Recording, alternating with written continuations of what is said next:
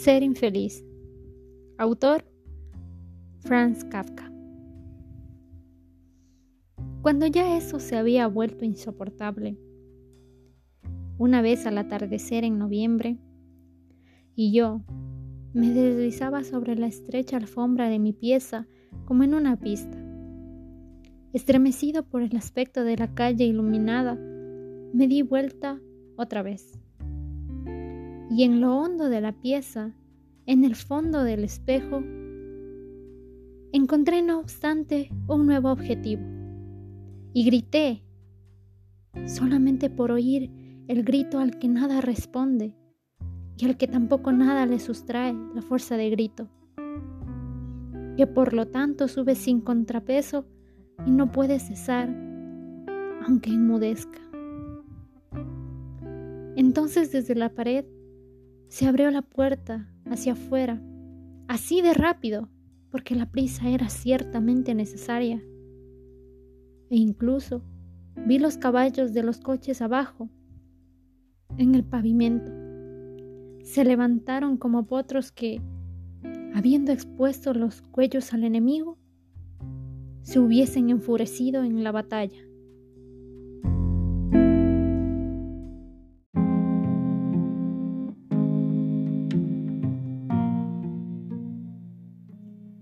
Cual pequeño fantasma. Corrió una niña desde el pasillo completamente oscuro, en el que todavía no alumbraba la lámpara, y se quedó en puntas de pie sobre una tabla del piso, la cual se balanceaba levemente, encadilada enseguida por la penumbra de la pieza. Quiso ocultar rápidamente la cara entre las manos, pero de repente se calmó al mirar hacia la ventana, ante cuya cruz el vacío de la calle se inmovilizó por fin bajo la oscuridad. Apoyando el codo en la pared de la pieza, se quedó erguida ante la puerta abierta y dejó que la corriente de aire que venía de afuera se moviese a lo largo de las articulaciones de los pies, también del cuello, también de las sienes. Miré un poco en esa dirección. Después dije, buenas tardes. Y tomé mi chaqueta de la pantalla de la estufa, porque no quería estar allí parado, así, a medio vestir.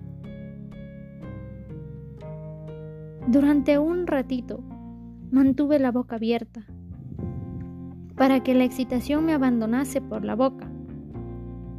Tenía la saliva pesada, en la cara me temblaban las pestañas. No me faltaba sino justamente esta visita. Esperada, por cierto. La niña estaba todavía parada contra la pared en el mismo lugar. Apretaba la mano derecha contra aquella y con las mejillas encendidas no le molestaba que la pared pintada de blanco fuese ásperamente granulada y raspase las puntas de sus dedos. Entonces le dije, ¿es a mí realmente a quien quiere ver? ¿No es una equivocación? No hay nada más fácil que equivocarse en esta enorme casa.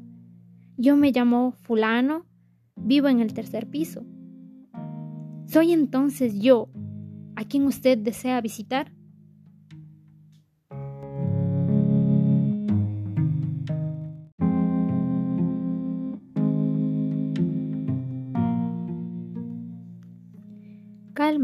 Calma, dijo la niña por sobre el hombro. Ya todo está bien. Entonces, entre más en la pieza. Yo querría cerrar la puerta. Acabo justamente de cerrar la puerta. No se moleste. Por sobre todo, tranquilícese. Ni hablar de molestias. Pero en este corredor vive un montón de gente. Naturalmente todos son conocidos míos. La mayoría viene ahora de sus ocupaciones. Si oyen hablar en una pieza, creen simplemente tener el derecho de abrir y mirar qué pasa. Ya ocurrió una vez. Esta gente ya ha terminado su trabajo diario. ¿A quién soportarían en su provisoria libertad nocturna? Por lo demás, usted también ya lo sabe. Déjeme cerrar la puerta. Pero ¿qué ocurre? ¿Qué le pasa? Por mí puede entrar toda la casa. Y le recuerdo, ya he cerrado la puerta, créalo. Solamente usted puede cerrar las puertas. Está bien. Entonces, más no quiero. De ninguna manera tendría que haber cerrado con la llave. Y ahora, ya que está aquí, póngase cómoda. Usted es mi huésped. Tenga plena confianza en mí. Lo único importante es que no tema ponerse a sus anchas. No la obligaré a quedarse ni a irse. ¿Es que hace falta decírselo? ¿Tan mal me conoce? No, en realidad no tendría que haberlo dicho. Más todavía no debería haberlo dicho. Soy una niña. ¿Por qué molestarse tanto por mí? No es para tanto. Naturalmente una niña. Pero tampoco es usted tan pequeña. Ya está bien crecidita. Si fuese una chica, no habría podido encerrarse así nomás conmigo en una pieza.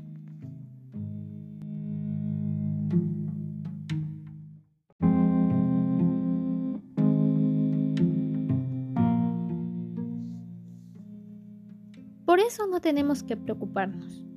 Solamente quería decir, no me sirve de mucho conocerle tan bien. Solo le ahorra a usted el esfuerzo de fingir un poco ante mí. De todos modos, no me venga con cumplidos. Dejemos eso. Se lo pido, dejémoslo. Y a esto hay que agregar que no le conozco en cualquier lugar y siempre y de ninguna manera en esta oscuridad. Sería mucho mejor que encendiese la luz. O no, mejor no. De todos modos, seguiré teniendo en cuenta que ya me amenazó. ¿Cómo? Yo la amenacé. Pero por favor, estoy tan contento de que por fin esté aquí. Y digo por fin porque ya es tan tarde. No puedo entender por qué vino tan tarde. Además, es posible que por la alegría haya hablado tan incongruentemente y que usted lo haya interpretado justamente de esa manera. Concedo diez veces que he hablado así. Sí, la amenacé con todo lo que quiera. Una cosa, por el amor de Dios, no discutamos. Pero, ¿cómo pudo creerlo? ¿Cómo pudo ofenderme así? ¿Por qué quiere arruinarme a la fuerza este pequeño momentito de presencia suya aquí? Un extraño sería más complaciente que usted. Ya lo creo. Eso no fue ninguna genialidad.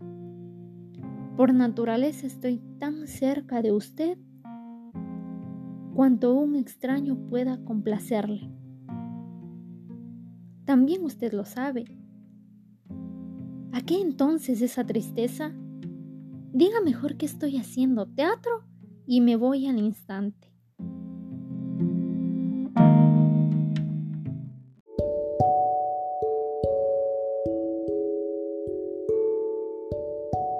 Ah, entonces sí, ¿También esto se atreve a decirme? Usted es un poco audaz. En definitiva está en mi pieza. Se frota los dedos como una loca en mi pared. Mi pieza, mi pared. Además, lo que dice es ridículo, no solo insolente. Dice que su naturaleza la fuerza a hablarme de esta forma su naturaleza es la mía. Y si yo, por naturaleza, me comporto amablemente con usted, tampoco usted tiene el derecho a obrar de otra manera. ¿Acaso es esto amable? Me refiero a lo de antes. ¿Sabe usted cómo seré después? No, no lo sé. Entonces me dirigí a la mesa de luz, en la que encendí una vela. Por aquel entonces no tenía en mi pieza luz eléctrica ni gas.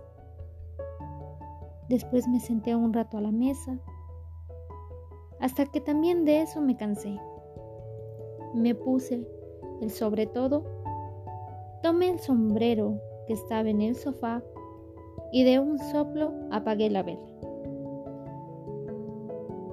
Al salir me tropecé con la pata de un sillón. En la escalera me encontré con un inquilino del mismo piso.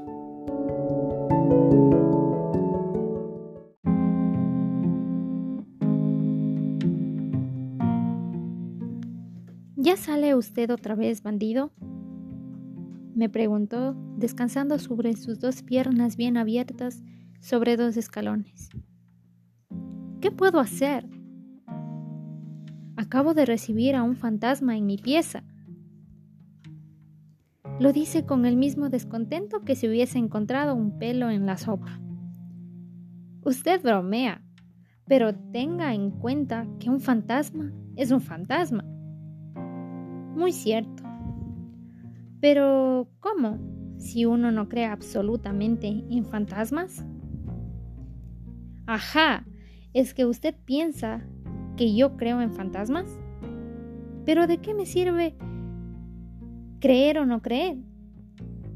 Muy simple. Lo que debe hacer es no tener más miedo si un fantasma viene realmente a su pieza. Sí, pero es que ese es el miedo secundario.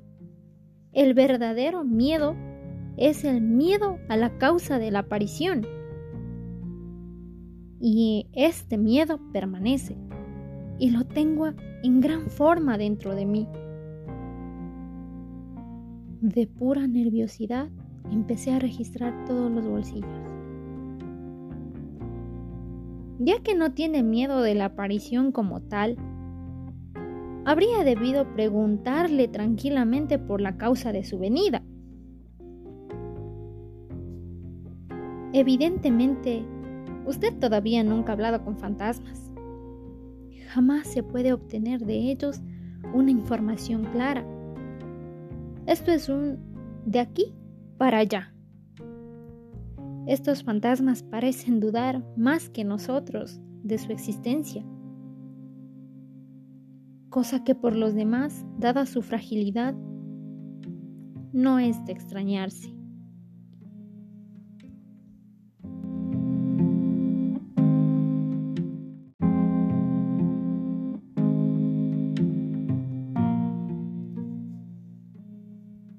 Pero yo he oído decir que se los puede seducir.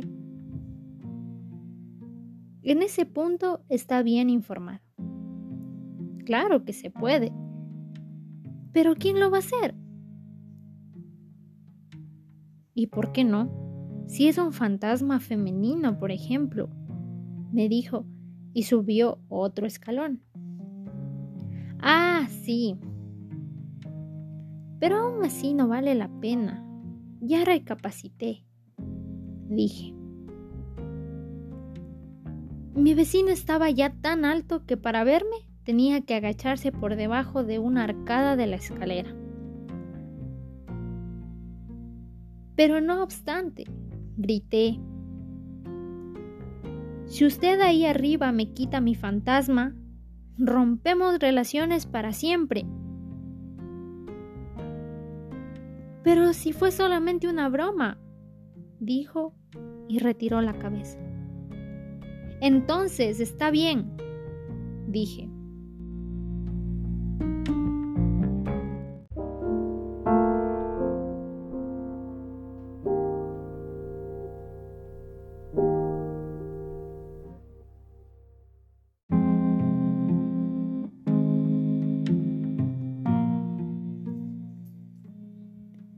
Y ahora sí, a decir verdad, podría haber salido tranquilamente a pasear. Pero como me sentí tan desolado, preferí subir y me acosté a dormir.